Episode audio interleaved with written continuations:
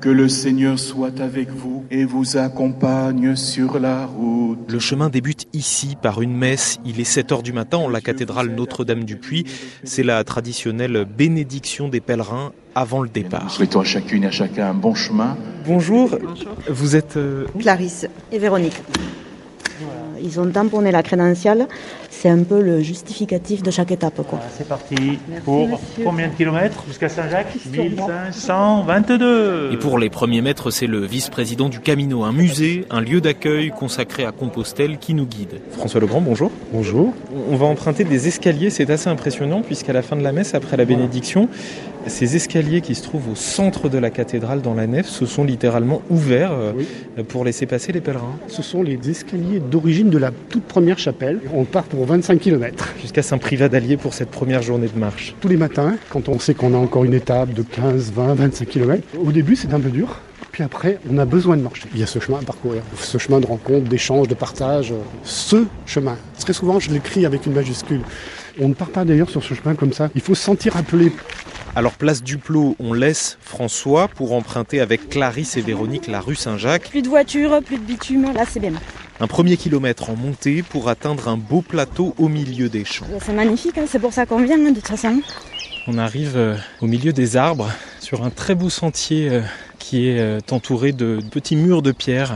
On se retrouve aux côtés d'autres randonneurs, deux pèlerines. Virginie, Valérie, on vient Depuis de la région nord. Pourquoi Saint-Jacques le défi tout simplement, mais aussi euh, le contact avec la nature, l'introspection, l'histoire du parcours. Je trouve que c'est une petite promenade bilan finalement. Toutes les deux, on a passé la cinquantaine, donc voilà, ce ce qu'on attend de la vie maintenant, ce qu'on ne veut plus. euh, on écoute les oiseaux, on regarde les paysages. Marcher, ça nous permet vraiment de se vider la tête.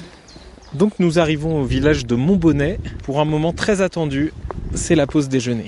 Alors Véronique, on profite de la pause pour regarder ce que vous avez emmené avec vous. À la cathédrale, on peut aussi emporter l'intention de prière de quelqu'un en fait. Vous Et, avez euh, eu ce petit bout de Et papier. donc euh, voilà, donc moi je transporte une petite intention de prière pour quelqu'un qui demande au Seigneur de prendre soin de sa santé, particulièrement la guérison de son problème de genou. Moi je suis croyante, je suis pas euh, hyper pratiquante, je vais essayer de l'amener jusqu'au bout. Vous, Clarisse, vous me disiez euh, ne pas être croyante comme Véronique Non, c'est plutôt euh, méditatif à la limite, partager euh, un temps avec mon ami.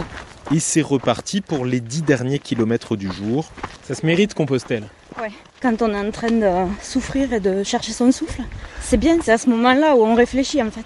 On arrive dans cette jolie vallée, près de cette rivière. C'est magnifique et on apprécie parce que là, euh, ce dernier kilomètre, mais vraiment une descente très difficile. On croise d'autres euh, pèlerins, tout le monde se tutoie, il y a quelque chose d'assez fraternel sur le chemin de Saint-Jacques. Maintenant là, les derniers mètres, tout le monde va être content en fait. Donc nous voilà arrivés, Véronique et Clarisse, euh, à Saint-Privat d'Allier, ça y est. L'accueil des randonneurs, c'est là que vous avez réservé pour la nuit. Ouais. Donc c'est vous, William, qui accueillez euh, tous ces pèlerins. Souvent, ils veulent juste se poser, quoi. hein. Au moins cinq minutes, puis après la douche, ils retrouvent le sourire. Mm. On va pouvoir visiter le village. Et reprendre le chemin dès le lendemain avec encore 5 jours de marche et une arrivée cette année sur les plateaux de l'Aubrac pour nos deux pèlerines.